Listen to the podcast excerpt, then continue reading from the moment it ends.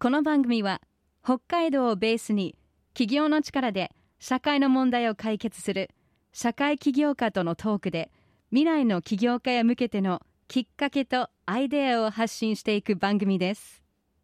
進行 MC はスタートアップコミュニティスターズ代表で起業家支援を行っている入澤拓也さん。そしてアシスタントは私アイシスです。さて本日のゲストは公益財団法人北海道環境財団の職員で環境省脱炭素まちづくりアドバイザーの宇山育郎さんです。こんばんは。よろしくお願いします。お願いします。我々この番組社会を変える、ええ、まあ企業の力で社会を変えるっていうところで、うんあのまあ、今、団体の職員さんでありながらも、ご自身でいろんな活動をして収益も上げられているということなんですが、はい、どんな活動されているか、ちょっと教えていただいてよろしいですか、うん、はいありがとうございます、まさにどちらかというと、自分が起業しているというよりは、うん、パラレルワーカーというか、いくつかの分野にまたぎながら仕事をしているというような立場なんですけども、やってることは主に3つありまして、1つ目が、脱炭素と地方創生という分野ですね、はい、まさに今、世界的な課題となっているカーボンニュートラル、ただこれやはり世界的な課題なんですよね、地域に落とし込むっていうふうになったときに、やはり自分の地域にとってどんなものが豊かさとしてもたらされるのかとか、そういった自分たちにちゃんと利として還元されるものじゃないと、やはり地域では取り組み優先順位上がらないわけですよね、うんうん、しっかりとその地方創生であったり、地域の社会、経済が豊かになるように、カーボンニュートラルの潮流を手段として活用していくってことでやることで、環境、社会、経済の統合していく、そういうミッションに立ち向かっているというのが、一つ、私の仕事になります。はい具体的にどういうことをやってるんですか？まず我々がやっていること、結構幅広ではあるんですけども、やはり今、世の中自体がすごく不確実な状態じゃないですか、はい、もう本当に社会課題は飽和し、かつ新技術は溢れっていうふうな、そんな状態だと思うんですけれども、はい、まあ、この状況の中で、脱炭素とかサステナビリティとか言っても対応できないことばかりだと思うんですよね、はい、特に情報も溢れているし、もう個々人だけでは咀嚼できないものばかりだと思うんですよ、うん、まあ、だからこそあの新しい物差しを加えるならそれをしっかりとここに来れば学べるはずだっていう空間を作る必要があるというふうには思っていて、例えば脱炭素という部分に関して、ここに行けば学べる、あるいは情報提供を受けられる、相談ができる。で実際を行動するための伴走支援も受けられる。そういったような地域にとって脱炭素といえばここと思えるようなよりどころまあ、やっぱ心の拠り所と同じような形ですね、うんうんうん、国立では何もできないっていうところがあって、よりどころような拠点をちょっと札幌市内に作ろうというふうな動きをしています。なので今、脱炭素インキュベーション拠点っていうのを育てようっていう動きを、えー、と環境省さんと、あとは JR 東日本企画さんと、まあ、企業産学官民連携で、そういった場作りなどを進めているという形になります。学べる場所ですね。そうですね。はい。脱炭素インキュベーションって面白いキーワードですね。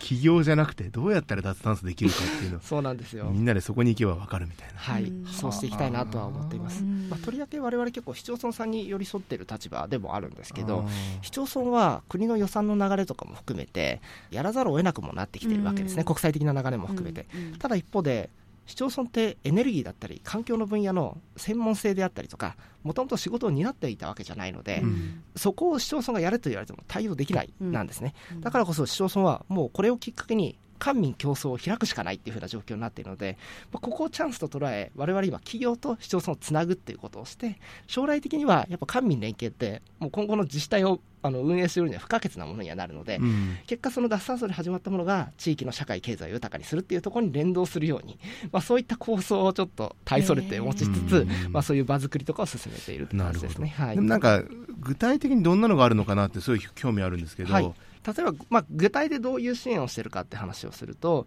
今、その札幌にある拠点の中で、まあ、月に1回ぐらいですね、あの脱炭素×〇〇というふうなテーマで、脱炭素とそもそもそこまで接続性がなかった分野の方々ですね、例えば中小企業診断士の組合であったりとか、うん、あるいは観光協会さんだったり、うん、まあ、そういったところをつなげて、例えばその観光であれば、ツーリズムとサステナビリティっていうのは、まあ、インバウンドをこれから引き込む上でも一つの大きなキーワードになってくる、うん、だから脱炭素の対応っていうのは融和性は高いわけですよね、うん、そういったところから地域の機能を高めようということの学びの場を継続的に打っていったりっていうことをまず学びの場としてやっていて、うん、あと個別の対応という意味だと今ずっとその我々が育てている拠点の中で相談対応窓口を設けていますので、例えば市町村だとこの地域のエネルギーのポテンシャルが例えばバイオマスだったとすると、ただバイオマスをやる上でえー、地域のえーと、テクニカルな技術を持っている方がいらっしゃらない、うん、そうなった時にどういった会社に頼めばいいか。なるほどね。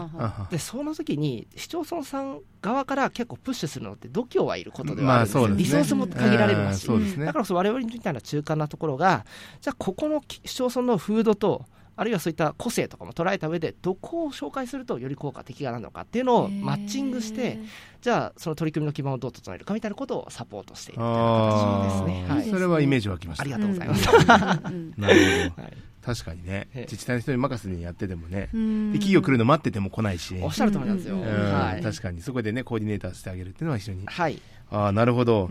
そもそもそれを、まあ、やろうというか、まあ、この今ね、上山さん、いっぱいこう肩書きなんか あるんですけど、はい、そういうことを、はい、まあ、自身としてね、活動していこうと思ったきっかけは何かあったんですか？私、もともと出身は東京でしてめちゃめちゃコンクリートジャングルに なってたんですよ。で身近な公園とかが潰れる瞬間とかも結構見ていて小学生の頃に結構そこが重荷だったんですよ。ねずっとそのままで育っていて唯一のオアシスだったところがどんどん潰れてあ僕たちのザリガニ釣りスポットがみたいなそういうような悲しいところもあったわけですそういったところも含めて緑とかサステナビリティというのはすごい関心が高まったんですね。そこで僕まあ、大学大学院と環境系の専攻に進みまして最初の就職先がゼネコンだったんですよ。ゼネコンいわゆる建設業の環境調査技師とか、そういった領域ですね。まあ、そこでいくつかの現場を重ねるにつれて結構いろんな壁にぶち当たったんです。例えば、私土壌汚染関係の仕事をしていて、うん、とある東京のでっかい市場の あの現場にも私は携わっていたんですが、まあ、そこで例えばいろんな問題が発生していたことを皆さんご認識のところあると思うんですけども、まあ、そういった時にゼネコンの職員とかあるいはそういった、えー、建設業の方は割とフロントに立つことも多いんですよ、市民の方に対話をする機会もあったりとか、であとはそれを行政の方だったり、観光庁につなげたりとか、そういうこともするわけですが、我々って、まあ、確かに技術施工するのは大事なことではあるんですけど、解決はできないんですね、間にいて、施工事業主しか過ぎないっていう側面があって、はいはい、それはそれでの技術を適用する面白みはあったんですけど、僕はなんか、技術を適用することで、なんか世の中を豊かにしたいっていうふうな着想の方が強く大きかったので、はい、じゃあこの今その土壌汚染という環境の問題と周りの社会経済の問題も含めてですねこれを解決するためにはもっと前の段階から施工を始める前にですね いろんな住民の方だったりとかあるいは地域の関係者とかそういった方だと巻き込みながらこういうケースだったりコーディネートすること自体が物事の解決の本質なんじゃないかっていうようなことをちょっと感じてですね、うん、まあ、それでやはりあのこういった中間にいるコーディネーター的な仕事っていうのにちょっと取り組んでいきたいなっていうふうな意思が出て、まあ、いくつかの地域にこういう仕事あるところがあるかなっていうふうに調べて、結果北海道にたどり着いたっていう、はい、もうすごく流れ着いた感じこれが聞こえのいい話です。あ、聞こえのい い。話。妻があの札幌出身 結果そこが一番の読めたんで、読めたんで。なるほど、なるほど。はい、そういう感じです。えー、面白い。なるほど。Stars Social Change 今日は公益財団法人北海道環境財団の職員で環境省脱炭素まちづくりアドバイザーの宇山育郎さんをお招きしています。あの宇山さんがこの仕事をやっていく上でなんかこう大事にしていることとか、まあ、さっきおっしゃってたその幼少期の体験とかもあるんでしょうけども、うん、でもやっぱりこうそれだけじゃ続けられないと思うんですよね。だからそのモチベーションみたいなものって何なんですかね？そうですね。やっぱりなんか僕は困難なものに結構立ち向かうのは結構好きなところはあって、そういう底 側面があるので、環境問題っていうのはかなり遠い話だし、自分たちにとって身近なものではないがゆえに、あまりやはり取り組みの優先度は上がらないし、うん、正直このゼロカーボンという時代が出てきたからこそ、割と注目されてますけど、それまではかなりウェイトは小さかったわけですよね、うん、その注目されることもなかった。ただやはり環境って一番ボトムにあるので、その上に社会経済っていうものが載っているというふうに考えるとやっぱり環境問題って絶対立ち向かない的なものだと思ってるんですね、まあ、だからこその環境社会経済これを全部つなげるっていうミッションはめちゃめちゃ面白みがあるし、単純にあのめちゃめちゃ難しいので、どうやったらこれクリアできるんだろうかっていうところに、まあ、単純な面白みを感じてるっていうのも、まあ、すみません。シンプルなところであるし、あとは私もずっとその気候変動の研究も多少しているので20年30年どうなるかとかもある程度、あのエビデンスレベルで理解をしているとこれ僕の子供の時代どうなるんだろうって結構リアルに課題を感じる時がやっぱりあって、まあ、そこの次世代にどう豊かさをつなぐかっていうところは結構真剣に立ち向かわないといけないなっていうのも2つ目の、はい、動機というふうな形ですね、はい、それ具体的にどういう2 3 0年後に起きそうなことって何か差し支えなければ。例えばですけども 気温の上昇で言えば、まあ、大体これから取り組みを進めなければ、えっと、2100年っていう高い数字は高くなっちゃうんですけど、大体5.6度ぐらい上がる可能性があるというふうに言われているわけですよね。札幌地球全体として、はい、札幌も大きくそれが変動するので、大体その気温上昇が起きた場合にどこぐらいの地域になるか栃木ぐらいの気温になるんです北海道が。はい、まあ、それって実はその2つの側面があって気温が上がった時に適応していくって考え方ですね、あの生産物とかも変わるのでちゃんと適応していってより豊かにしていくってことも大事だし、一方で緩和っていう考え方でそうならないようにしていくってこともやっぱ大事で、やっぱり北海道で今まで文化として大事にしてたものってたくさんあるじゃないですか、まあ、鮭だってそうだし、食べ物では鮭とかしあのシシャモとか、えーと、ホッケとかもそうだと思うんですけど全部実は北にも変遷していってしまって取れなくなってきてるリアルに存在するんですね、だから将来的にはちゃんちゃん焼きがブリになっちゃうかもしれないみたいなこともありえるわけで、まあ、そういった大事にしてた食文化であったりとかあとは雪とかそういった自分たちの、はい、僕は雪が好きで僕はそうなんですよ、はい、ありがとうございます。雪が好きで僕もいるっていう状況はあるので、そういった環境をやっぱり変わらないものを守りたいなっていうふうなところがあってっていうなんか一方でね、暑くはなるんだけど、一方で寒くもなってるっていうのもあるじゃないですか、はい。結局平均取ると変わらないみたいな発想があって、はい、アベレージでは気温はやっぱ上がってるんですよ、ただその変動の差は大きくなっているっていうのはやっぱあって、ね。はい、あのやはりその気温が上がることであの海の海面上昇であったりとかあるいは揮発もして雨雲ができ、気象条件がかなり大きく変わるので、どっちかというと災害が大きくなるというような考え方になるんですね。例えばこれまで大雨だった地域はより大雨になりこれまで雨が降らなかった地域はより降らなくなるっていうふうないわゆる二極化が進むというふうなことも言われているんですよ。なので今北海道であったり各地域で起こっているそのピークが乱高下するなっていうふうな感覚は多分おそらくそれに近しいことが起きている可能性が高いというところですね。まあ、いずれにせよ今国際会議の中でもこの10年ぐらいで人間由来の温室効果ガスがこの気候変動に影響を与えている可能性はどんどん上がっていってるんですけど、うん、1年前の6次報告書というところで100%疑う余地がないっていうのを、もう世界各国の研究者集団がまとめて発表しているので、うん、もうそこはもう事実として受け止めながら、じゃあどう我々は暮らしていくかってところに立ち向かわないといけない状況なのかなというふうには思っています。はあ、地球守りましょう皆さん。まあ私の未来を守りたいって感じなんですよね。そうですね。はい、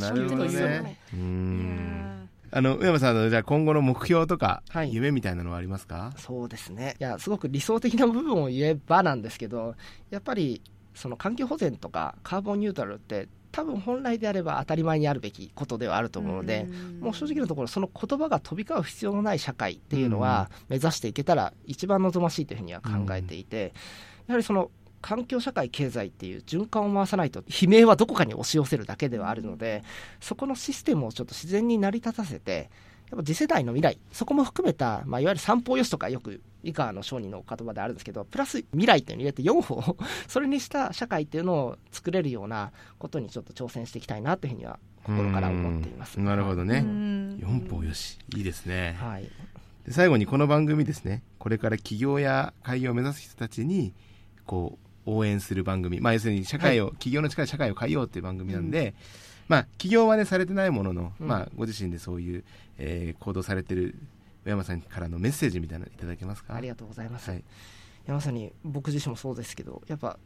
誰しもがなんか変わらずにこれ守っていきたいよねっていうふうなことを持ってるものってあると思うんですよね、うん、例えばその人間関係の愛とかもそうだし、うん、友情とかもそうだと思うんですけど私にとってはやっぱり北海道のその雪の原風景であったりとか、うん、あるいはそういった環境っていう問題ですね。それそのものに結構僕は価値基準も置いてるので私はそれ変わってほしくないものの一つなんですよ。ただやっぱり時代に応じてこれ物を変わってしまうので、うん。うん、なんでしょうもし守りたい変わらずに守りたいものがあるとしたらじゃあ時代の流れに応じて私たちの行動自体は変えないといけないよねっていうちょっとパラドックス的な話なんですけど、うん、なのでその変わらない何々変わりたくない何々のために自分たちは変わり続けないといけない、まあ、それはあらゆる社会問題とかも一緒なのかなというふうに思っていて、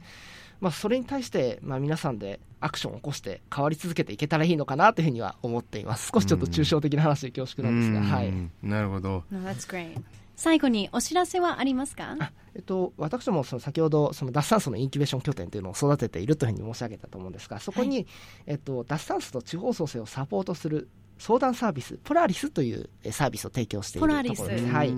これはあの水曜日だけ限定のサービスではあるんですけども、あの1時間刻みで、まあ、環境省だったり、あの JR の職員だったり、我々がそこに、えー、対面で座って、